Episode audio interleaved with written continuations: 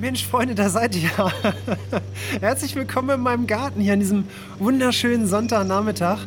Kleinen Moment, ich bin hier noch kurz mit meiner Schaufel dabei, wie ihr sehen könnt, ein kleines Loch hier auszuheben. Ich will den Garten nämlich noch ein bisschen herbstfest machen. Ich bin gerade so inspiriert noch aus der letzten Folge mit Pewy, mein Gartenstück hier noch so ein bisschen schön zu gestalten, bevor der Herbst kommt. Und äh, will hier noch mal kurz diesen Busch hier gerne einpflanzen. Mal gucken, ob der jetzt hier reinpasst. Ah nee, muss ich noch ein bisschen, noch ein bisschen größer. Kleinen Moment, es geht sofort los. Kleinen Moment, Freunde. Mal hier vorne so ein bisschen mehr, damit wir jetzt hier noch ein bisschen mehr Platz haben. Hä? Moment. Warte. Was ist denn das? Warte, wo ist denn die kleine Schaufel? Kle kleinen Moment.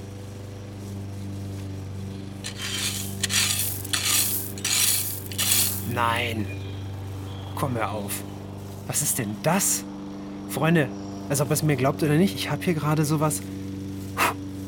Das sieht ja aus wie. Das sieht aus wie so eine Pfeilspitze, so eine ganz alte. Das ist ja verrückt. Wie kommt die denn in meinen Garten? Also, ich weiß, dass das Grundstück hier schon ein bisschen was älter ist, aber das ist ja interessant. Warte, da, da habe ich, hab ich eine Idee. Warte mal. Ich wasche mir, wasch mir kurz die Hände und dann schnappe ich mir mein Telefon und rufe mal jemanden an. Mal gucken, was das wird.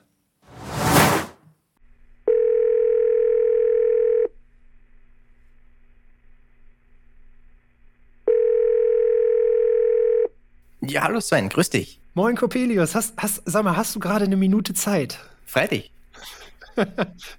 du, ich, du wirst mir nicht glauben, was passiert ist. Ich war gerade im Garten und äh, ich, ich, wollte, ich wollte einen Busch, ein, einen, Busch und ein paar Pflanzen eingraben und ich bin mit der Schaufel ähm, auf, auf was Hartes gestoßen und äh, dann habe ich, das, hab ich das ausgegraben und du weißt, also ich habe hier sowas in der Hand, das sieht aus wie eine Pfeilspitze. Nein, echt? Ja, und du, da habe ich, hab ich natürlich gedacht, so wer, wer kennt sich damit, wer kennt sich in meinem Bekanntenkreis damit aus? Und ich würde dir die super gerne mal zeigen und dass wir vielleicht gucken, ob die echt ist. Du, wie schaut's aus? Morgen rein in den Zug mit dir und ab mit dir nach Graz. Ja, also, Schauen wir uns das an. Ja, super gerne. Also, dann würde ich sagen, dann sehen wir uns morgen. Alles klar, ich freue mich drauf. Bis dann, danke dir.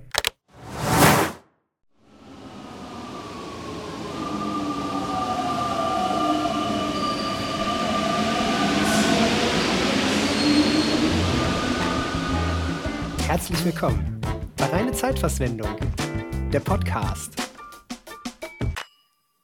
Freunde, mein heutiger Gast, der kommt aus der Steiermark und ja, genauer gesagt aus der wunderschönen Hauptstadt Graz. Und falls ihr da draußen Graz noch nicht kennt, es hat hier eine prächtige Altstadt äh, mit, mit Gebäuden im Renaissance- und Barockstil. Und ja, wie könnte es treffender heute nicht sein?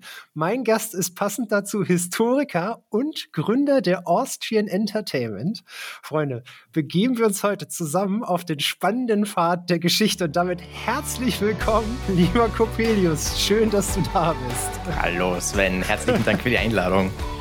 Super gerne. Ich freue mich, dass du heute ein wenig deiner kostbaren Zeit mit mir verschwendest. Sehr gerne, sehr gerne. So, und sage mal, könnte ich, könnte ich Glück haben mit meinen, mit meinen Pfeilspitzen, mit meinen gefundenen?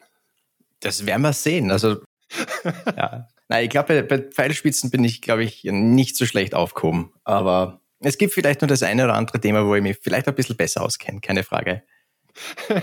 da, bin ich, da bin ich mir ganz sicher. Aber du, bevor wir, bevor wir da tiefer drauf eingehen und einsteigen, ähm, so, so, zum Einstieg, hat, hat dein Streamer bzw. dein äh, Künstlername eigentlich auch eine bestimmte Bedeutung? Ja, auf jeden Fall. Ähm, leider natürlich nicht in der Originalschreibweise vorhanden, weil, wie wir wissen, sind prinzipiell die guten Schreibweisen für Nicknames oder für Accountnamen prinzipiell schon vergeben. Deswegen muss man ja immer sich anpassen. Normalerweise schreibt man meinen Namen mit einem Doppel-P und ohne dem, dem Y drinnen. Und es ist ein Charakter aus einem Werk, das sehr viele aus der Schulzeit vielleicht noch kennen, nämlich äh, Der Sandmann von, von Hoffmann. Und ähm, ja, das ist eigentlich eine gar scheußliche Figur, so wird sie beschrieben drinnen, die auch den Leuten ja die Augen raubt. Und äh, hm, auf Twitch, was macht man da als Streamer? Man versucht ja die Leute ein bisschen an sich zu binden und mein, mein Vorhaben ist natürlich nicht den Leuten die Augen zu rauben, aber zumindest die Augen vielleicht auf meinen Kanal halt richten zu lassen, ja. oh Gott, ich musste gerade, ich habe gerade hier gesessen und habe gedacht, okay, ich kenne es tatsächlich aus der Schule und oh nein, die Figur und was, was ist es, was, was kommt jetzt für ein, was kommt jetzt für ein Plot-Twist? Aber wo du das gerade ansprichst, ähm, Thema, Thema Schule, wie, wie, wie kommt man denn eigentlich auf diesen, auf diesen spannenden Weg der Geschichte? Also wo, woher, kommt, woher kommt die Begeisterung? Kam das bei dir tatsächlich aus der Schulzeit? Es ist während der Schulzeit passiert, ja, aber es hat nicht wirklich etwas mit der Schule an sich zu tun gehabt. Ähm, wer, ich komme aus einer Stadt namens Judenburg, das ist aus der Obersteiermark. Und äh, 2003, wenn ich das jetzt da richtig im Kopf habe, ja genau, 2003 war ein äh, Mittelalterfest in der Stadt selbst. Das war nämlich das 900-jährige Jubiläum, das äh, die Stadt Judinburg oder der Ort Judinburg in einer in einer äh, Quelle so erwähnt wird. Und das war ein Anlass, dass man halt einfach die gesamte Innenstadt umgemodelt hat, wie man so schön sagt, und äh, für, glaube ich, eine ganze Woche so ein Mittelalterfest äh, veranstaltet. Hat mich überhaupt nicht interessiert, absolut nicht. Ich habe mir gedacht, was für ein Blödsinn. Allerdings war es dann so, dass halt meine, meine Schulklasse oder generell die Schule ein bisschen auch in dieses Programm eingebunden war. Und deswegen war ich auch gezwungen, dann hinzugehen.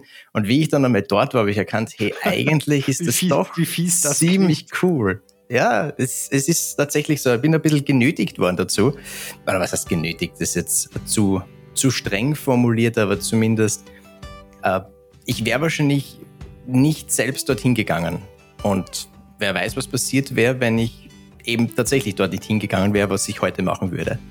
Ich finde diese Gedankenexperimente sowieso super spannend. Ich habe hab tatsächlich neulich auch mal beim Meditieren darüber nachgedacht, wo ich heute wäre, wenn ich andere Entscheidungen getroffen hätte. So, das hat ja komplette Auswirkungen. Also, das hat ja auf, auf dein komplettes, komplettes Leben, auf Freundeskreis, Beziehungen, Umfeld, ist das ja, wird das ja alles irgendwie ändern. Mhm, mh. Auf jeden Fall, auf jeden Fall. Würdest du sagen, dass man, dass wir heute aus der Geschichte noch was, was lernen können, auch so mit Hinblick auf, ja, man sagt ja immer, die Dinge wiederholen sich und Dinge passieren immer und immer wieder. Ähm, in Klammern, sind, sind wir Menschen vielleicht lernresistent? Fiese also Frage. Ich, bin überzeugt davon, dass der Mensch auf vielen Ebenen lernresistent ist. Aber ich glaube, das liegt da in der Natur einfach des, des Menschen. Äh, ansonsten, ja, geschichtliche Ereignisse wiederholen sich oder zumindest ganz genau wiederholen sie sich natürlich nicht, aber halt äh, gewisse, gewisse Entwicklungen erinnern halt sehr stark an vielleicht vergangene Entwicklungen oder äh, man erkennt irgendwelche Parallelen und so weiter. Das Wichtige ist, dass Geschichte nicht kreisförmig verläuft, sondern eigentlich eine mehr oder weniger Spirale darstellt. Also Geschichte ist nichts Abgeschlossenes. Geschichte ist etwas, was sich mit, mit jedem Tag eigentlich neu ergibt. Und dementsprechend ist es auch gar nicht möglich, dass es sich direkt wiederholen kann. Aber Parallelen kann man natürlich ziehen. Das mag sein, dass vielleicht jetzt da bei meiner Kolleginnen und Kollegen aus dem Bereich der Geschichtswissenschaft vielleicht der ganzen Ansicht ein bisschen widersprechen. Äh, das ist ja etwas, was sehr stark in die Richtung der Geschichtstheorie geht. Das ist ja auch etwas, was man mit dem man sich ja auch äh, beschäftigt, wenn man Geschichte studiert. Aber ja, also meiner Meinung nach ist es etwas, was immer fortwährend auch ist und nie abgeschlossen auch sein kann. Und dementsprechend kann sich auch nicht direkt wieder wiederholen, weil das würde ja bedeuten, dass wir irgendwo wieder an den Ursprung zurückkehren müssen. Deswegen ist ja auch quasi Twitch so ein bisschen so ein spannendes Medium, ne? weil es ja auch jetzt passiert und nicht wiederholbar ist und dann auch so ein bisschen ja in dem digitalen Kosmos dann irgendwo wieder versch verschwindet. genau so ist es. Das ist ja auch der Reiz, finde ich, von, von Livestreaming. Und das ist auch der Grund, warum ich mich ursprünglich auch für Livestreaming entschieden habe und nicht jetzt da irgendwelche Videos und so weiter auf YouTube oder so hoch äh, zu laden, weil es einfach ja, die Direktheit einfach fehlt, der Bezug einfach fehlt und einfach die Kommunikation abwesend ist. Ich wollte gerade, genau, ich wollte, wollte gerade nämlich sagen, wie, wie, wie kommt man denn als, als Historiker, Historiker zu Twitch? Und vielleicht magst du noch so ein bisschen für die Hörer und Hörerinnen da draußen erzählen, was genau für Content du auf Twitch machst. Mhm. Äh, ich bin völlig unabhängig von der Geschichte auf der Plattform Twitch gelandet. Also ich hab, bin schon seit 2015 auf der Plattform aktiv und seit Anfang 2016 auch aktiv als Streamer. Allerdings hat, haben die ersten rund drei Jahre oder so, es war auch nie ganz durchgängig, muss ich, muss ich gestehen, aber so um, in den ersten drei Jahren hat es auch gar nicht wirklich etwas mit Geschichte oder so zu tun gehabt, sondern es ist einfach um das Hobby Videospiele und so weiter gegangen. Ah, und okay. also das war komplett getrennt an und für sich voneinander. Das war auch ganz, ganz bewusst auch so gewählt. Es liegt daran, dass ich mein ganzes Leben, seitdem ich das Thema Mittelalter für mich entdeckt habe, eigentlich sehr viele Bereiche meines Lebens durchdrungen äh, sind von, von, diesen, von diesem Mittelalter, sei es jetzt äh, musikalischer, in musikalischer Hinsicht, sei das in, in äh, sportlicher Hinsicht, sei das jetzt hobbytechnisch, irgendwelche andere Sachen, die noch anfallen, handwerklich und, und, und. Und ich habe zu diesem Zeitpunkt dann aber auch schon Geschichte studiert und da war das halt auch, äh, ja, präsent halt einfach. Und deswegen wollte ich ein Hobby haben, was eigentlich nichts mit Geschichte zu tun hat. Und wenn ich jetzt drauf Na, das schaue. Hat ja geklappt. ja, genau. Wo ich jetzt da angekommen bin, ist das natürlich etwas widersprüchlich, würde ich sagen, ja. Ähm, ja, aber es war dann so, ich war dann eine Zeit lang in, in Japan. Äh, das ist mein, mein äh, zweites Steckenpferd. Ich bin äh, sehr interessiert an, an ähm, Japan generell, aber speziell die japanische Kultur. Äh, die Sprache lerne ich jetzt auch schon seit ein paar oh, Jahren und ja. ich war an der Universität in, an einer Universität in, in Tokio und mir ist es halt, wie man es jetzt so schön sagt, unter der Dusche in Tokio im Hotel dann eingefallen. Ist nicht richtig, es war in, in Nara, es war gar nicht in, in Tokio, aber sei dahingestellt jetzt da in, die besten Ideen kommen unter der Dusche. Ja, ja, ist bei mir auch so. Das, es ist tatsächlich so. Und ich habe mir dann gedacht, wenn ich zurückkehre, dann muss ich für mein Forschungsprojekt, was ja meine Doktorarbeit äh, momentan ja auch ist, muss ich einen Weg finden, wie ich meine, meine Quellenarbeit, die nun jetzt da ansteht, dass ich das irgendwie verbinden kann, auch mit einem anderen Hobby. Und darauf ist, daraus ist dann die Idee äh, entstanden, dass ich einfach meine Quellenarbeit, also das Arbeiten an meiner Doktorarbeit, einfach live übertrage auf Twitch. Und so hat das Ganze dann aber einen ziemlichen Spin hingelegt und plötzlich ist der Geschichte, äh, der Geschichte, der Streaming-Kanal sehr stark mit dem Thema Mittelalter und Geschichte generell verbunden. Das ist, äh, ich, ich, find, ich finde die Nische einfach auch generell mega spannend und total interessant. Und äh, Freunde, also wenn ihr ähm, Coppelius mal so ein bisschen beim Co-Worken äh, begleiten möchtet und das, und das mal mit live erleben wollt, dann äh, besucht ihn mal auf Twitch. Ich packe euch den Link in die Podcast-Beschreibung mit rein. Die Doktorarbeit ist ja noch, wenn ich es richtig verfolgt habe, noch nicht beendet. Das heißt, du bist, bist noch ein bisschen dabei, oder? Genau, also die Quellenarbeit, die ich jetzt vorher angesprochen habe, die ist bereits abgeschlossen, wobei man eigentlich immer wieder ein bisschen zurückkehrt dazu auch. Aber ich bin beim äh, im Prozess des Verschriftlichens. Also ich versuche, ursprünglicher Plan wäre eigentlich gewesen, noch heuer, also noch 2021 abzuschließen. Das wird sich leider jetzt nicht ganz so ausgehen, weil, ja, wie sagt man so schön, das, das Licht am Ende des Tunnels rückt leider immer weiter weg, also immer weiter in die Ferne, weil man draufkommt, was alles noch zu tun ist, obwohl du gedacht hast, das ist schon erledigt oder das ist nicht notwendig. Also ich, eine Zeitl werde ich schon noch dabei sein. Ähm, aber ja, die Quellenarbeit ist an und für sich abgeschlossen das äh, Verschriftlichen ist das, was momentan ja, am Programm steht. Ich muss jetzt einfach mal fragen, hast du denn auch so, ein, äh, so, eine bestimmte, also in der Geschichte so eine bestimmte Nische oder etwas, auf das du dich spezialisiert hast? Also gibt es sowas in dem Studiengang auch, dass man sagt, ich äh, spezialisiere mich jetzt auf einen Bereich? Das gibt es ja, allerdings nicht an der Universität, an der ich studiert habe. Also in meinem Fall habe ich einfach Geschichte studiert und ich habe mir im Zuge des Studiums angepasst natürlich an das Curriculum des Studiums, auch das ein bisschen so zurechtlegen können, welche Lehrveranstaltungen besuche ich. Du hast natürlich so Grundprobleme, Vorlesungen und auch musst gewisse Lehrveranstaltungen besuchen aus unterschiedlichen äh, Zeitabschnitten, aber dann hast du trotzdem noch immer relativ viel Spielraum und kannst dir das selbst zusammensuchen. Aber für mich ist es halt trotzdem ein ganz normaler Geschichteabschluss. Äh, wo ich jetzt vor kurzem noch an der Universität war, das war auf einem speziellen äh, Institut mit einer speziellen Ausrichtung, die allerdings jetzt nicht in äh, die zeitliche Richtung irgendwie äh, ganz klar abgesteckt, äh, abgesteckt ist, sondern da geht es eher so um Disziplinen. Und das ist das, was an größeren Universitäten auch durchaus der Fall ist, wo du dann zum Beispiel ein eigenes Institut für Zeitgeschichte haben solltest, ein Institut für äh, alte Geschichte zum Beispiel, ein Institut für Wirtschafts- und Sozialgeschichte und so weiter. Mittelalterinstitute oder Institute für mittelalterliche Geschichte gibt es aber, glaube ich, relativ selten sogar. Also ja, das geht dann meistens immer ein bisschen bisschen unter. Und meine Steckenpferde, ich habe das jetzt vorhin schon auch erwähnt, ja, auch institutsbezogen, meine Schwerpunkte sind an und für sich äh, städtische Geschichte. Ich bin einmal zeitlich sowieso im, im Spätmittelalter, also spätes Hochmittelalter, dann Spätmittelalter. Ah, und also quasi auch so Stadtentwicklung dann? Genau, genau, fällt, fällt da zum Beispiel auch ganz, ganz gut hinein. Dann aber auch noch rein in die, in die frühe Neuzeit, weil das ist das Wichtige. Es gibt nicht diese Chronologie, äh, nicht Chronologie, diese ähm, Zeiteinteilung, die Periodisierung, dass man sagt, von einem Tag auf den anderen hat eine Epoche geändert. Mhm. Das, das gibt es nicht in dem Fall, deswegen muss man auch immer ein bisschen das davor und auch danach auch berücksichtigen.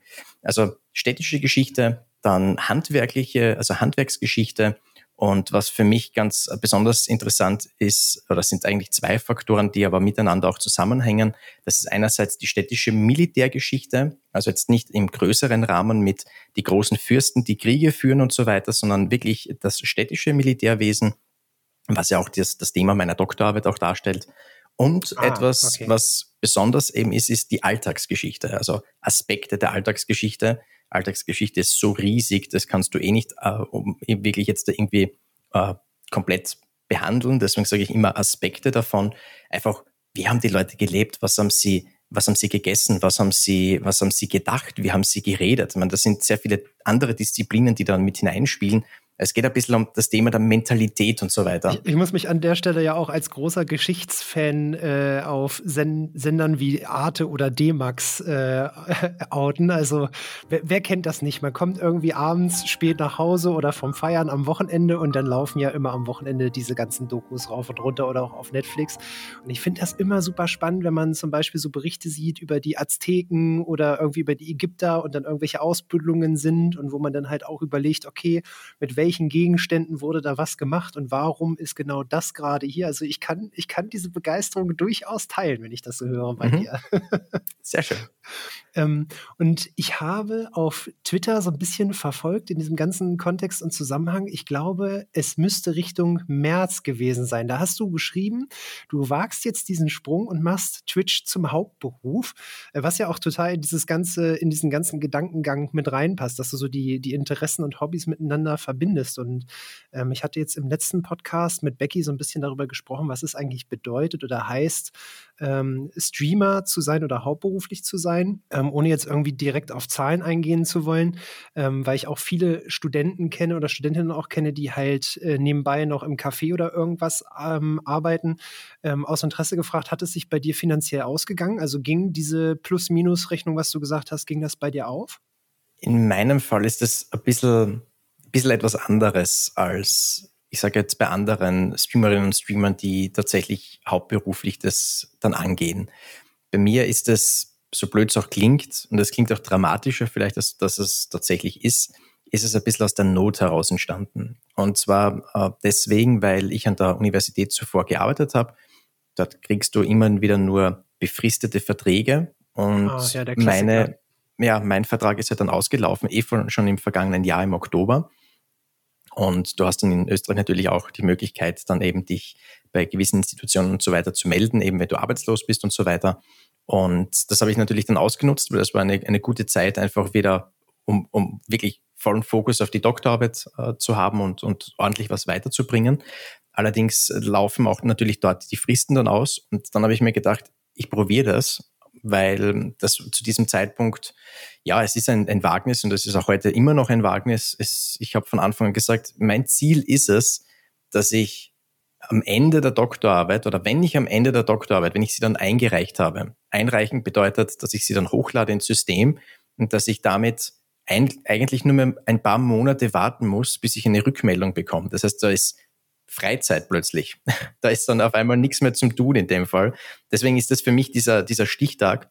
Mein Ziel ist es, zu diesem Stichtag, wenn ich es geschafft habe, kein Minus zu schreiben, also Minus jetzt im Sinne von meinen ganzen Fixkosten, die ich äh, zu bezahlen habe, dann ist es ein Erfolg gewesen. Mein Kanal ist viel zu klein, als dass ich davon tatsächlich leben könnte. Das, das funktioniert nicht. Aber eben die Leute, die bei mir dabei sind, unterstützen mich da dabei, dass ich möglichst schnell auch meine Arbeit abschließen kann. Und so bin ich natürlich sehr, sehr, sehr dankbar. Aber es, ich muss da halt den, den Ball flach halten. Es, es ist ein bisschen irreführend, wenn ich sage, es ist hauptberuflich und in Wirklichkeit würde wahrscheinlich jeder Student, der irgendwo eben, wie du jetzt da vorhin gesagt hast, im Café arbeiten, würde wahrscheinlich mehr bekommen. Mit wahrscheinlich weniger Arbeitszeit auch. Du hast auch eine fantastische Community. Also, äh, falls ihr da draußen von der Copelius Community seid, herzliche Grüße an euch. Ähm, ich bin immer super gerne im Chat, auch wenn ich viel lurke, weil ich nebenbei selber auch arbeite. Es ist immer ähm, ein, eine sehr schöne Wohlfühlatmosphäre bei dir im Stream. Das freut mich zu hören. Ist auch einer meiner Ziele. Ja? Schön, ja. dass das funktioniert. ähm, es gab ja vor kurzem, die äh, letzte Frage zu dem in diese Richtung, es, es gab ja vor kurzem dieses, diesen großen Aufschrei, als Twitch die Abo-Modellpreise angepasst hat. Ähm, so aus, aus deiner Perspektive, merkt man, merkt man diesen Euro? Macht das, also hat das bei dir im Stream aus Interesse gefragt, einen Unterschied gemacht in den Abozahlen irgendwo? Ich bin mir jetzt gar nicht mehr sicher, mit welchem Datum das rausgekommen ist. Deswegen fällt mir das jetzt das schwer. Ich weiß, dass ich im im ersten Monat darauf geachtet habe, weil es mich natürlich auch selbst interessiert hat, wie es da ausgesehen hat. Und ich bin knapp über dieser Grenze drüber gewesen, dass es keine Ausgleichszahlungen gegeben hat. Das ist ja diese, diese Möglichkeit, die Twitch auch eben eingeräumt hat, sollte jemand tatsächlich ähm, Verluste eben dadurch schreiben. Also das hat ein bisschen, also ein bisschen mehr in dem Sinn, als was es im Vormonat war. Und ich glaube, dann ist ja eh schon der September gewesen. Ja, ich stimmt, stimmt, ja. ja. Und Schwier deswegen schwieriger Zeitraum für die für die Überlegung. Ich habe nämlich bei mir genau, auch genau. überlegt und äh, für die da draußen, die vielleicht Twitch nicht so gut kennen oder nicht so verfolgen, ähm, im September gibt es auf Twitch den sogenannten September und da reduziert Twitch die äh, Abo-Preise nochmal um einige Prozent, so dass dann natürlich nochmal die Chance für Streamende besteht, das eine oder andere Abo mehr zu erhalten, als es halt vorher der Fall war, weil es halt nochmal attraktiver gemacht wird durch die Plattform selber. Ne? Genau, allerdings muss man noch dazu anmerken, dass in diesem Monat die Ausschüttung an die Personen gleich bleibt. Das ist der große Unterschied. Also der Preis verringert sich zwar für die Leute, die, die äh, sich entscheiden, ähm, Abos zu verschenken oder auch selbst zu abonnieren, aber ähm, beim Streamer oder bei der Streamerin kommen am Ende dann doch, kommt doch der Normalbetrag dann tatsächlich an. Also da ist der Betrag dann nicht beeinflusst von dieser Reduktion dabei. Ja, genau. Ähm, lass uns noch mal, lass uns noch kurz zurückspringen in, in, in die Schule, wo, wo, wo ich da gerade noch mal so äh, drüber nachdenke, wo du erzählt hast so schön. Also bei mir in der, in der Schule war damals Geschichte wirklich einseitig. Also ich erinnere mich leider nur noch so an zwei klassische Themenblöcke. Das ist irgendwie französische Revolution und Nationalsozialismus gefühlt gewesen. Aber Geschichte hat ja eigentlich noch, noch so viel, viel mehr Facetten. Und ähm, jetzt, wo du so weit schon im Studium fortgeschritten bist, ähm, würdest du sagen, es gehört eigentlich noch, noch viel mehr in den Geschichtsunterricht rein? Es ist eine schwierige, schwierige Angelegenheit, weil natürlich dahinter auch didaktische Vorgänge und auch Pläne und so weiter auch stehen. Also die Pläne, die Lehrpläne an Schulen, sei das jetzt in Deutschland oder in Österreich, werden ja nicht irgendwie zusammengewürfelt, sondern die bauen ja nach einem, auf einem gewissen Schema ja auch auf und da arbeiten ja auch Leute dran, die durchaus auch einen Einblick darin haben. Es ist aber immer die Frage natürlich, wie die Lehrerinnen dann auch tatsächlich mit dem ganzen Thema auch umgehen und das wirklich auch umsetzen. Wenn ich zurück denke, wie ich in der Oberstufe war, ich glaube, ich habe insgesamt ein oder zwei Geschichtestunden insgesamt in fünf Jahren mich mit dem Thema Mittelalter damals beschäftigt. Das heißt, dass diese Epoche eigentlich nicht wirklich behandelt wurde von der einen Lehrperson. Dafür wurden andere äh, Bereiche dann wesentlich äh, detaillierter behandelt. Und das ist natürlich, du hast jetzt vorhin eh auch schon erwähnt, äh, gerade der Nationalsozialismus oder zumindest der Zeitraum des Zweiten Weltkriegs und der NS-Herrschaft ist etwas, was halt sehr, sehr, sehr präsent einerseits im Lehrplan ist, aber auch andererseits auch sehr stark umgesetzt wird. Ja, ich meine, es sind natürlich auch wichtige Themen, also nicht, nicht falsch verstehen, also hat eine hohe Priorität, absolut. Nur wenn ich das jetzt auch wieder so diese Begeisterung bei dir höre, dann denke ich mir, Mensch, da ist doch eigentlich noch so viel mehr, was man lernen kann. Ja, das mag, das mag durchaus sein. Allerdings, ich bin da doch schon jemand, der da auch ein bisschen diese, diese Lanze bricht, auch für diese Schwerpunktlegung. Äh, gerade in, in, in Zeiten wie diesen, in denen wir jetzt uns da gerade befinden, ist es, glaube ich, ganz, ganz, ganz wichtig, sich wirklich mit den Themen zu beschäftigen, die auch einen tatsächlichen Einfluss auf unser Leben heute auch haben. Geschichte ist etwas, wo wir sehr viel daraus lernen, wo wir sehr viele eben Zeitbezüge herstellen können und so weiter.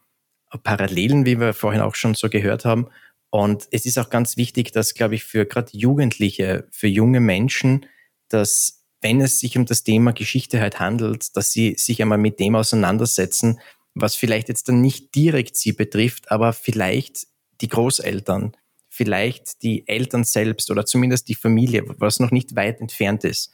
Wenn ich mich mit dem Thema Mittelalter beschäftige, ist es für mich etwas relativ, ja, ich sage jetzt mal nüchternes da ist kein Bezug zu den Personen, da ist kein, mag sein, dass ich dann vielleicht gewisse Vorlieben habe oder sage, dieser Charakter gefällt mir aus dem und dem Grund oder diese Stadt sagt mir zu, was auch immer. Aber das ist jetzt kein richtiger Bezug einfach dazu. Deswegen ja. ist es wichtig einfach, dass das auch wirklich auch, auch umgesetzt wird.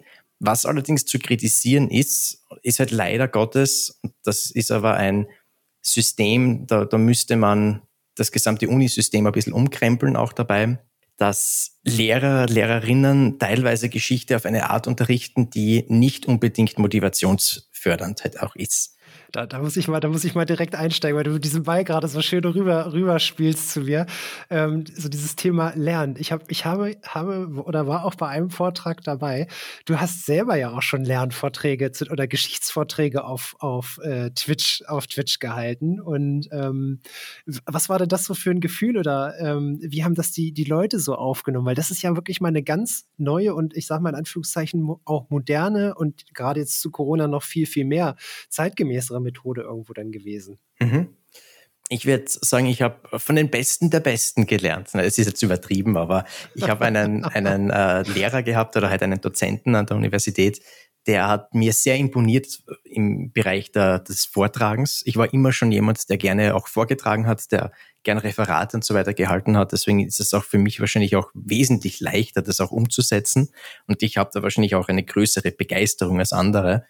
Und wie du es natürlich jetzt gesagt hast, momentan ist Corona natürlich auch etwas, was sehr viel in den digitalen Raum verschoben hat. Unter anderem auch die Universität selbst. Ähm, die eine oder andere, sozusagen den einen oder anderen Vortrag auf Twitch ist, ist ja auch eventuell nur ein Testlauf gewesen äh, für einen tatsächlichen Vortrag an der Universität. Ah, Allerdings okay. halt ja, im, ich wollte nämlich fragen, ja, ja. Im digitalen Raum halt natürlich dann weil da war ja auch ein großes Problem mit Anwesenheit und so weiter. Ist es ja auch heute noch immer.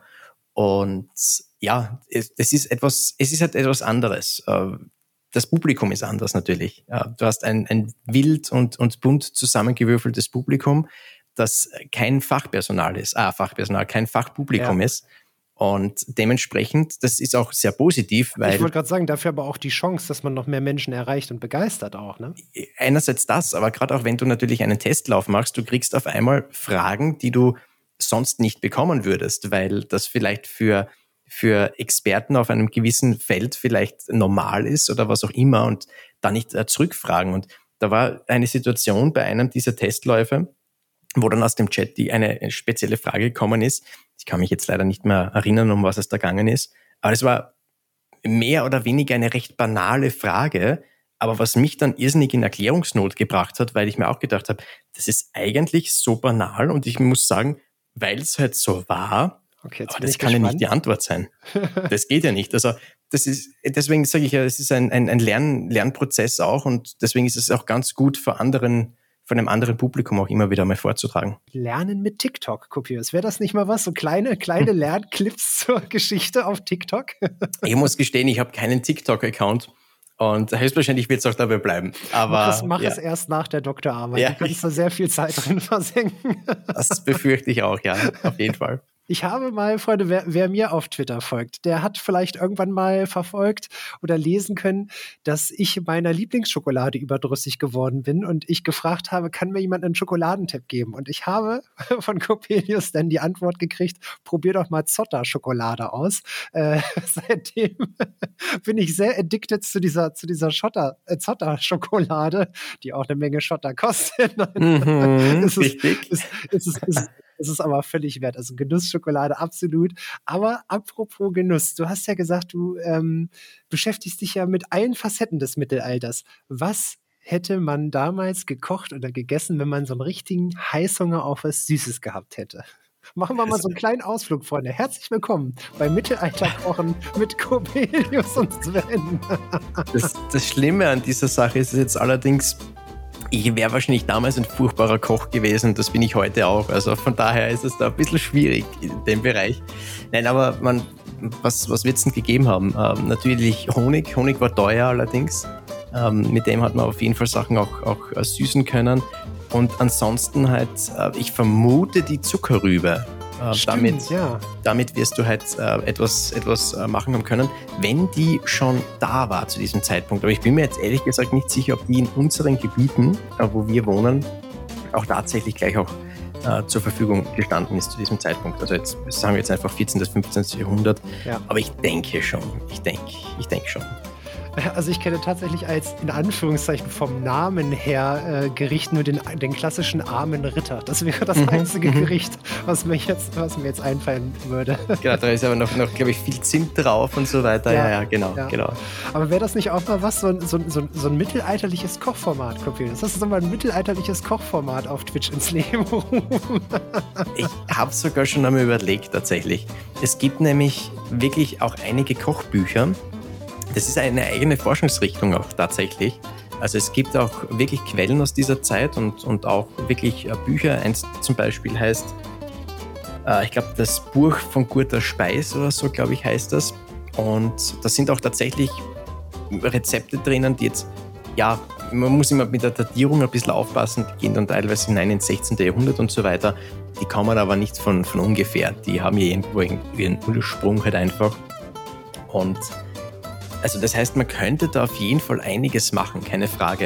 Ja, das wäre auf jeden Fall was, wo ich mal richtig Bock drauf hätte. Aber auch, aber wenn dann auch den, den, dann auch den, den kompletten, dann auch das komplette Paket, also wirklich dann auch in passender Kleidung und natürlich auch gerne die Lebensmittel so herstellen, wie man es damals gemacht hat. Also einmal wirklich so für die komplette Erfahrung. Ja, aber dann darfst du nicht in einer modernen Küche stehen, gell? Das ist da auch klar. Ja, dann müssen wir das mal auf irgendeinem Mittelalter festmachen oder auf irgendeinem Event.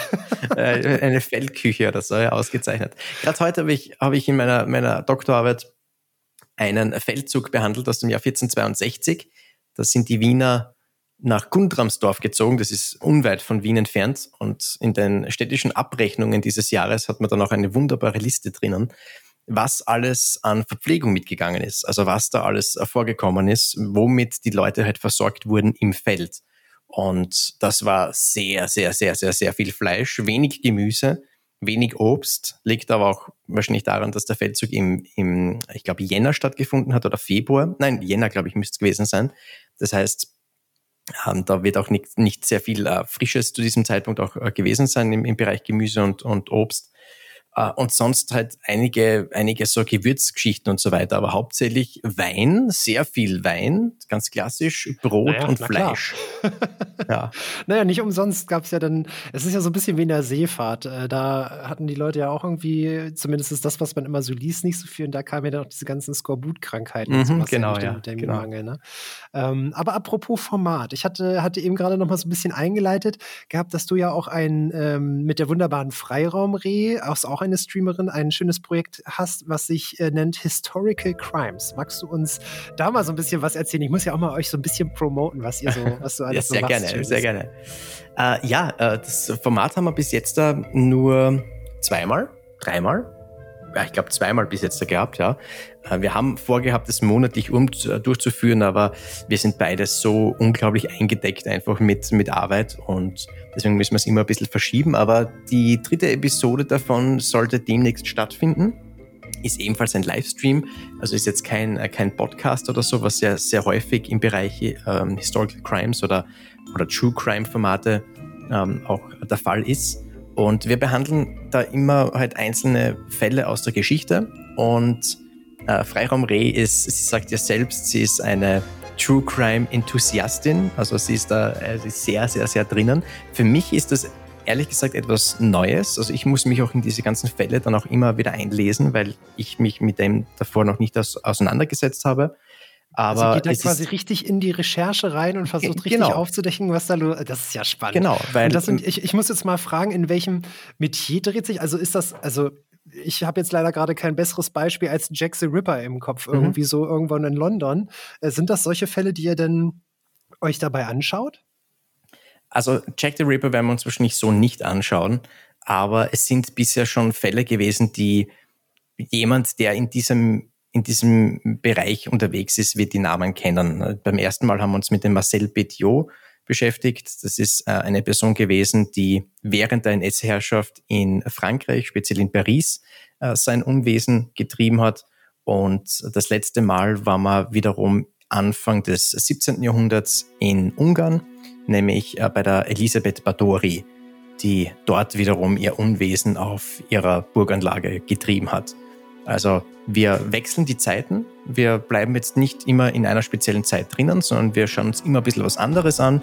Und desto, ich sage mal, früher, das, also je früher der Fall, desto leichter für mich, weil dann weiß ich ganz genau, wie ich zu den Quellen und so weiter auch komme. Richtig und das spannend. ist eben mein Part, dass wir halt einfach äh, das äh, Freiraum immer dieses sozusagen den, den Fortgang und, und einfach die Zusammensetzung und so weiter erklärt, also wie ist das Ganze zustande gekommen, was ist passiert. Und meine Aufgabe ist es dann immer wieder ein bisschen dieses, das Historische einzuordnen, einfach den Kontext zu liefern, um das Ganze auch für die Leute ein bisschen greifbarer zu machen, dass es nicht nur ein, nicht nur, nicht nur ein, ein, ein Serienmörderfall ist, wo die eine Person eine Tat macht, sondern vielleicht auch ein bisschen, warum hat die Person das auch tatsächlich gemacht? Was waren die was war vielleicht Grundlagen? Was war förderlich für diese Person, dass sie das auch so durchführen hat können, wie sie es dann schließlich durchgeführt hat? Also das sind meine Aufgaben dabei. Oh, super spannend. Also das klingt, das klingt nach einem richtig, richtig spannenden und genialen Format. Ich verlinke euch das auch in den Show Notes, wenn ihr da mal reinschauen wollt, dass ich versuche bei der nächsten Folge dabei zu sein. Ich, äh, es, es, hat, es hat mich jetzt schon gepackt. Es klingt nach einem, nach einem richtig schönen, nach einem richtig schönen Thema. Fühl dich eingeladen. Ich kann dir sagen, das nächste Mal, ich bin mir jetzt nicht hundertprozentig sicher, aber ich glaube, es geht ins 18. Jahrhundert hinein.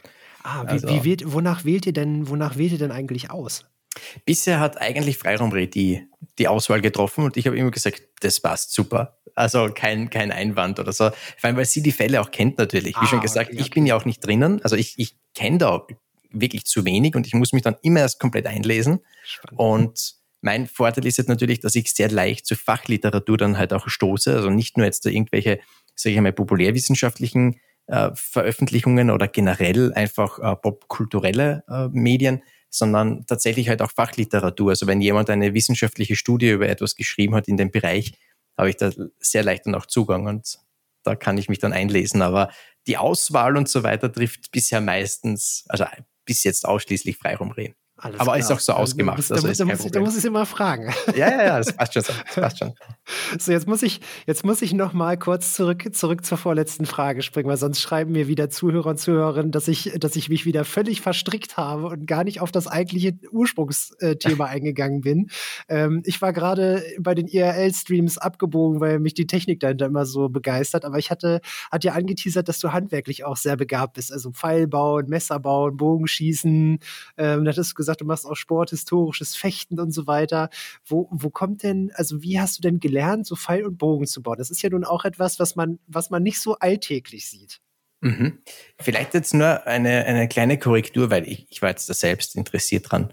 Und an dieser Stelle auch sorry, dass ich, dass ich da jetzt noch einmal einen anderen Sprung wieder mache. Ich gehe natürlich gleich auf diese, diese Frage ein. Aber weil, weil die Frage war mit, mit etwas Süßes machen. Ich habe jetzt danach geschlagen, ganz schnell. Oh die, ja, Zuckerrü oh ja. die Zuckerrübe ist, äh, laut Wikipedia jetzt wohlgemerkt, ähm, ist erst Ende des 18. Jahrhunderts anscheinend erst entstanden.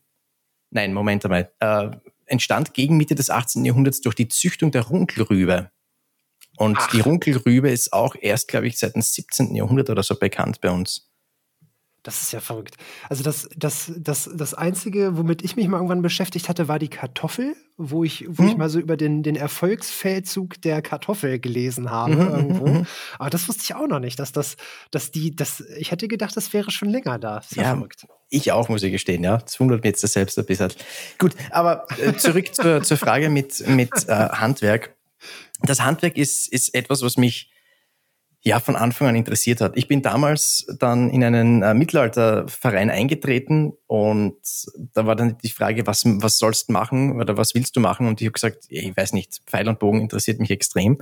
Habe dann einen Bogen in die Hand gedrückt, dann drei, vier mehr oder wenig, äh, weniger kaputte Pfeile und dann trainiere quasi, oder lerne halt. Dann habe ich halt mich mit dem beschäftigt und bin draufgekommen, dass Pfeile sehr schnell kaputt werden können und dass es extrem teuer wird, wenn du die ganze Zeit Pfeile nachkaufst. Oder man also, verschießt sie halt einfach mal über den Zaun in, ins Genau, genau, genau. Also der, der Schwund ist schon relativ, relativ groß, vor allem dann, wenn man es halt nicht kann. Das ist es ja. Wenn du gut schießen kannst, das ist ja kein Problem, aber das war in meinem Fall ja nicht gegeben.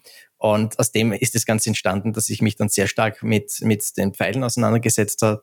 Und die ersten waren dann noch Stücke, die auch lackiert waren und so weiter. Und irgendwann mit dem einfach geschichtlichen Interesse, das ich habe, habe ich mir auch gedacht, gut, wie würde jetzt ein Pfeil tatsächlich aus dem 15. Jahrhundert zum Beispiel aussehen? Und daraus hat sich dann das so entwickelt, dass ich dann äh, ein Handwerk auch ins Leben gerufen habe, ein Projekt, bei dem ich dann nach archäologischem Fundmaterial Pfeile dann zum Beispiel auch begonnen habe, eben also, zu rekonstruieren also und auch herzustellen. Da sehr authentisch. Ja, unbedingt, weil das ist, ich, ich will ja nicht, ich will ja schon einen, einen gewissen Bezug zur, zur wahren Geschichte. Es ist ein schwieriger Begriff, wahre Geschichte und, und Realität und so weiter, weil die nicht wirklich fassbar natürlich ist. Aber du kannst zumindest bis zu einem gewissen Punkt voranschreiten. Das ist, das ist etwas, ich bin mir ziemlich sicher, wir werden im, im Laufe des Gesprächs auf das jetzt noch kommen, die historische Korrektheit. Ähm, das ist auch so ein, so ein Begriff, Begriff der da hineinspielt. Die ist unerreichbar, aber du kannst zumindest in die Richtung einer gewissen Authentizität halt einfach dich vorarbeiten. Und das ist halt das, was ich halt natürlich versuche mit diesem Handwerk. Und in dem Moment, wo du natürlich mit den Händen aktiv wirst und erkennst, hey, es gibt auch noch andere coole Sachen, was du irgendwie gestalten kannst, kommen dann natürlich auch andere Sachen dazu. Ich habe dann historischen Schwertkampf auch äh, durchgeführt, also Historical European Martial Arts, HEMA nennt sich das. Also, ist, also, in meinem Kopf klingt das wahrscheinlich cooler, als es dann tatsächlich, als es dann tatsächlich ist, wenn man es wirklich ausübt. Äh, ich glaube sogar, es ist noch viel cooler, als was du dir jetzt wahrscheinlich vorstellen kannst. Ich habe das zehn Jahre lang betrieben. Ich habe auch einen Verein damals auch gegründet mit dem ähm, und ich bin dann allerdings ein bisschen aus der ganzen Geschichte dann auch rausgewachsen und auch die Interessen haben sich dann ein bisschen verändert.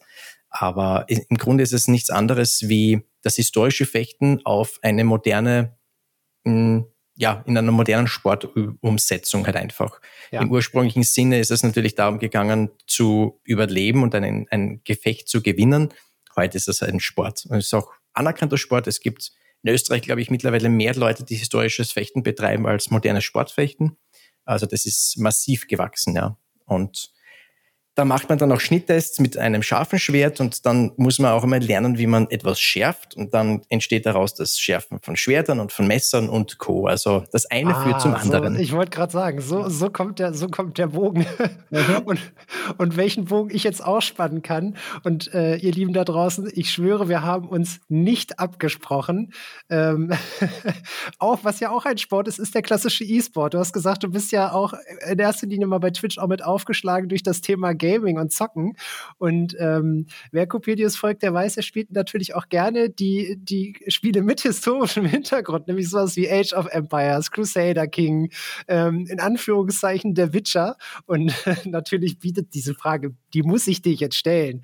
Achtest du bei solchen Spielen auf diese korrekten Hintergründe und ist das vielleicht schon so ein bisschen Berufskrankheit? Kann man das denn überhaupt noch genießen, wenn man feststellt, nein, das war so nicht? ich bezeichne es sehr gerne als Schaulustiger, der bei einem Unfall nicht wegschauen kann. Also es ist, es ist etwas, das es geht, glaube ich, nicht. Ich meine, wenn du ein, wenn du ein, ein äh, Historiker bist, der ähm, spezielle ganz andere Interessen hat und ganz andere Forschungsgebiete hat und vor allem wesentlich weniger auf materielle Kultur achtet wie ich. Das ist etwas, was für mich auch etwas ganz, ganz Spannendes ist, weil das ist ja auch wieder dieses Rekonstruieren von Objekten und so weiter. Ähm, wenn du das, diesen Blick nicht hast, dann wirfst du wahrscheinlich viel eher bei diesen Spielen deinen Blick auf das Gesamtwerk. In dem Moment, wo du aber in, im Bereich der materiellen Kultur irgendwie herumwandelst, passiert es automatisch, dass du dir, dass du ein Spiel startest und dir gleich einmal anschaust, was tragen die Leute, wie ist das dargestellt und was sind das für Objekte und so weiter. Also du schaust es dir auf jeden Fall dann an. Aber das Wichtige ist, und das ist ganz, ganz, ganz wichtig, ähm, es ist die materielle Kultur darf nicht, also es vermittelt eine gewisse Authentizität, ist aber nicht stellvertretend dafür, was Geschichte auch ist. Geschichte ist weitaus mehr als nur materielles, sondern da geht es auch um gesellschaftliche Sachen, soziale Sachen, Wirtschaftssysteme und auch andere Darstellungen, die ganzen Narrative, die vorkommen und so weiter. Also das ist ein, ein Teilaspekt davon. Ähm, könntest, also, oder vielleicht ist dir das auch schon passiert, kam vielleicht schon mal, äh, ich spreche auch viel über Indie-Games und mein Herz schlägt ja auch sehr für diese ganze Indie-Game-Kultur und war ja auch schon beim diversen Spielen mit Entwicklern irgendwie im Kontakt und hast du vielleicht auch schon mal Kontakt gehabt mit Entwicklern, die irgendwie gesagt haben, okay, wir bräuchten hier mal irgendwie eine geschichtliche Beratung, ob das, was wir uns ja ausgedacht haben, so stimmt oder passiert sein könnte? Mm, nicht direkt, äh, nicht direkt. Also ich bin einmal gefragt worden. Es ist ein Spiel in Entwicklung und da hat man dann gefragt, ob ich dann eventuell eben im Bereich des, des Handwerks eventuell was beisteuern könnte. Äh, das ist allerdings noch in Entwicklung und da ist die Frage, ob da jetzt da überhaupt noch etwas entsteht. Ansonsten, ich habe mich ein bisschen aktiver eingebracht bei einem Spiel, das, glaube ich, jetzt schon sehr stark in diesem Genre auch erwartet wird. Ähm, aber das war nur eine ganz kurze Phase und ja, das ist hat sich dann auch ein bisschen verlaufen, aber an und für sich nicht. Nein, dafür bin ich auch wesentlich zu, zu unbekannt einfach. Also da muss man den Ball flach halten. Ich bin okay, vielleicht nach diesem Podcast. Also wenn unbekannt. das, wenn, ja, wer weiß, wer weiß. Wenn ihr das da draußen hört und zufällig äh, Spieleentwickler seid und äh, historischen Rat braucht, äh, ich kann ich, ich kann euch den guten Coupé sehr ans Herz legen. Sehr gut. Wenn, wenn das funktioniert, dann ah, wenn es wirklich Zeit ist, nach Graz kommst, dann, dann lade ich dich gerne auf etwas ein. Dann. Ich, ich, ich, ich, ich würde eine äh, Wiener, äh, Wiener Melange würde ich dann äh, würde ich dann nehmen. Ja, aber Wiener Melange in Graz ist halt, naja, gut. Wir werden eine Lösung finden. Oder, oder was, was, was, was, was nimmt man so? Was kann man, was kann man empfehlen? Was, was muss ich da mal probieren? Kaffee ist prinzipiell immer gut, wenn es um das geht. Da, ist, da, da gibt's nichts, da gibt's nichts. Nein, also okay. also österreichische Gerichte, da gäbe es einiges, aber du wirst mit einem Tag nicht fertig. Okay, okay, dann müssen wir, dann müssen wir, dann müssen wir da was, was, was Feines dann draus machen. Aber guck mal, erstmal, so jetzt, jetzt liegt es an euch, Freunde. Jetzt müsst ihr Copenius nur noch buchen, damit ich meine Reise buchen kann. Ja, genau, genau. okay. Ähm, du hattest eben gerade noch, das, das darf ich natürlich auch nicht vergessen. Ich habe es ich hab's so schön angeteasert gehabt vorhin. Ähm, du, hast, du hast ja gesagt, du bist schon sehr erfahren im Thema Vereinsgeschichte und und ähm, ich habe es ich im Intro angesprochen. Äh, Austrian Entertainment. Was hat es mit Austrian Entertainment auf sich und was genau ist deine Rolle dort? Äh, ich bin bei Austrian Entertainment der Obmann äh, momentan und auch der Gründer davon. Das Ganze geht zurück auf die Phase, als ich damals noch auf Englisch gestreamt habe mit einem anderen Kanal und ich dann mir gedacht habe, aus, aus Spaß, da ist ein bisschen die Luft draußen gewesen aus dem englischen Kanal, deswegen habe ich mir gedacht, passt, probieren wir es einmal auf Deutsch, schauen wir mal, wie es da funktioniert. Und in dem Zusammenhang habe ich mir dann gedacht, irgendwie, es heißt ja Twitch Dach, also der Dachraum, aber irgendwie alle Streamer, Streamerinnen, die ich gekannt habe, waren alles Leute, die aus Deutschland halt gekommen sind. Und deswegen. der, der Klassiker. Ja, es ist wirklich, die Österreicher sind da äh, halt ein bisschen ich will jetzt nicht sagen, äh, nicht, nicht ähm, und, also unterrepräsentiert, aber zumindest schwer auffindbar einfach. Das hat sich jetzt mittlerweile ein bisschen verändert. Und ich habe damals dann einfach gesagt, was, ich gründe jetzt einfach meine Discord-Gruppe. Da hat es damals auch noch äh, auf Twitch die Möglichkeit gegeben, Communities zu, äh, zu gründen. Ein System, das ah, schon ja, stimmt, lange, stimmt, lange, stimmt. lange nicht mehr existiert. Ja.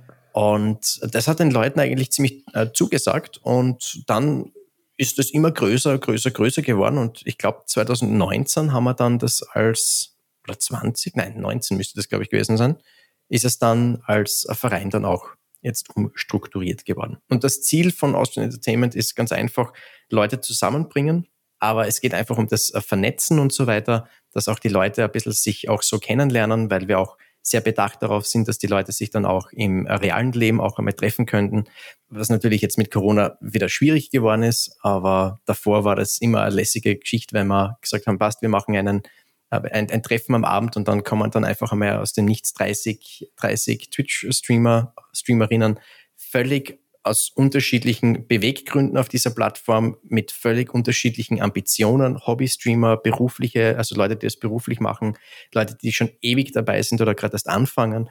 Also einfach diese, diese bunte Mischung einfach und dieser Austausch einfach. Und das ist, das ist der Sinn und Zweck. Und wir haben ein, ein Motto und das heißt uh, Creating Impact Plus oder uh, Creating Impact Plus was einfach nur bedeutet, dass wir einen, einen Mehrwert halt einfach leisten wollen und auch ermöglichen und zur Verfügung stellen wollen für all jene, die sich in diesem digitalen Raum bewegen. Ah, finde ich richtig schön. Das ist ein, ein, ein richtig, richtig schöner Gedanke. Es gibt eigentlich nichts Besseres, als miteinander und voneinander zu lernen und sich auszutauschen und zu netzwerken. Und ähm, im Endeffekt ist es ja auch das, was ich durch den oder mit dem Podcast halt auch mache. Man lernt halt viele verschiedene Leute kennen, lernt irgendwie neue Themen kennen, äh, erweitert seinen Horizont. Das ist einfach wunderbar.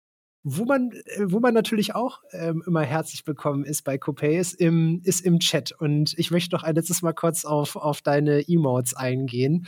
Ähm, in der letzten Folge haben wir auch über dieses Thema Emotes äh, gesprochen. Und ähm, die da draußen, die mich kennen, die wissen, ich mache mir viel zu viel Kopf über Emotes und ähm, Coppelius hat ein, ein richtig schönes Emote, was ich bis heute feiere. Das ist das Nichts-Emote. Also es, es, gibt, es gibt ein, ein Emote bei dir, das ist nichts. Ähm, für unsere Hörer und Hörerinnen, erzähl doch mal kurz, was hat es denn mit nichts auf sich? Was passiert denn, wenn man nichts in den Chat schreibt? Ja, das ist für jene Personen, die immer meinen, sie müssen halt irgendetwas sagen, obwohl sie inhaltlich eigentlich nichts dazu beisteuern können. Das ist ganz wichtig bei, bei Diskussionen und so weiter. Nein, aber es ist in erst, also ernsthafte Antwort, ernsthafte Antwort ist, dass im Endeffekt ist es ein, ein, ein bisschen ein Troll-Emote einfach, weil es passiert so oft, äh, und das ist auch eigentlich nur ein Versuch damals auch gewesen, und ich habe dann gleich gemerkt, wie lustig das sein kann, dass die Leute dann sehen, irgendwie so, mir wird dieses Emote nicht angezeigt. Was ist da drinnen? Das ist, ich Twitch schon wieder kaputt oder was auch immer. Das wird nicht angezeigt. Und ähm, ich finde ja, die Idee so ist, großartig. Wenn man, man ich habe das früher gemacht, das mache ich mittlerweile nicht mehr, aber äh, es ist halt dann schon irgendwie lustig, wenn, wenn du raidest und dann sind halt dann zehn Nachrichten oder was drinnen und, und alle schreiben zwar in den Chat, aber schreiben nichts in den Chat in Wirklichkeit. aber nein, das ist, wie schon gesagt, da muss man auch sehr vorsichtig sein, gerade jetzt, was diese Raid-Thematik und so weiter angeht. Und äh, ich bin, ich bin jemand, der Trolling und so weiter eigentlich auch überhaupt nicht, nicht in irgendeiner Art und Weise fördern möchte und so weiter. Deswegen habe ich auch mit dem komplett aufgehört auch. Und ja, es ist, es ist halt einfach dieses, dieses Reinschweigen in einen Chat sozusagen, sozusagen. Man ist anwesend, aber man hat jetzt im Moment halt einfach nichts, äh, was man irgendwie beisteuern kann. Ein, ein, ein wunder, wunderschöner Gedanke. ein richtig, richtig schöner Gedanke. also hat, hat, mir, hat, mir, hat mir sehr gefallen. Coppelius, wenn ich, wenn ich auf die Uhr schaue, wir haben eine gute Stunde, haben wir jetzt hier schon vollgebabbelt, wir beide. Und ähm, ich, ich würde so langsam zum Abschluss, zum Abschluss der Folge kommen. Und mhm. äh, im Tradition des Podcasts würde ich dir, äh, bedanke ich mich natürlich erstmal ganz herzlich, dass du, dass du dir heute Abend die Zeit genommen hast ähm, und uns so schöne Einblicke gegeben hast in diese spannende Welt der Geschichte. Ähm, und wenn du magst, dann würde ich dir jetzt gerne das letzte Wort des Podcastes übergeben. Das letzte Wort, das klingt immer so dramatisch. Äh, ja, dann, auf jeden Fall herzlichen Dank für die Einladung ist für mich etwas, immer wieder etwas äh, Erfrischendes, eben wie du vorhin auch schon gemeint hast, einfach der Austausch mit anderen Personen und so weiter. Auf die Art und Weise haben wir bis jetzt ja auch noch nicht kommuniziert. Dementsprechend ist es auch äh, sehr schön gewesen, dich jetzt da so einmal kennenzulernen und vielleicht ist es ja auch äh, dem einen oder anderen jetzt auch irgendwie so vorgekommen, dass man da mal vorbeischauen kann. Ich würde mich natürlich sehr freuen, euch bei mir auch begrüßen zu dürfen. Und äh, natürlich herzlichen Dank für die Einladung und weiterhin gutes Gelingen mit dieser Podcast-Serie.